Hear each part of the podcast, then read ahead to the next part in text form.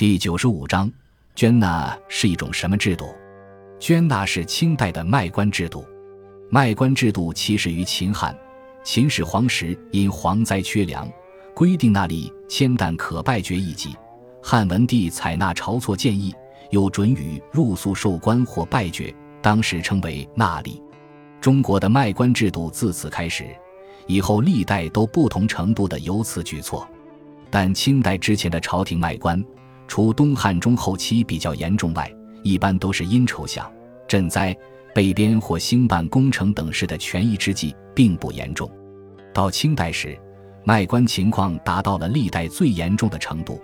不仅卖官的范围大大扩大，而且开始制度化，称为捐纳。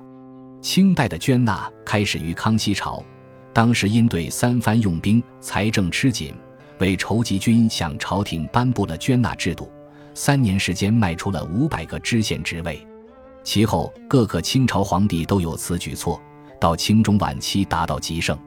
清代捐纳分为两类，一类是因救荒、河工、军需等事开捐，是避忌亭；一位常行事例，平民可捐共生、建生，官员可捐钱升职等。其中常行事历始于乾隆，这是卖官制度首次制度化。清初捐纳规模并不大，到嘉庆以后。捐纳现象开始泛滥，不仅文职、武职也可以捐纳。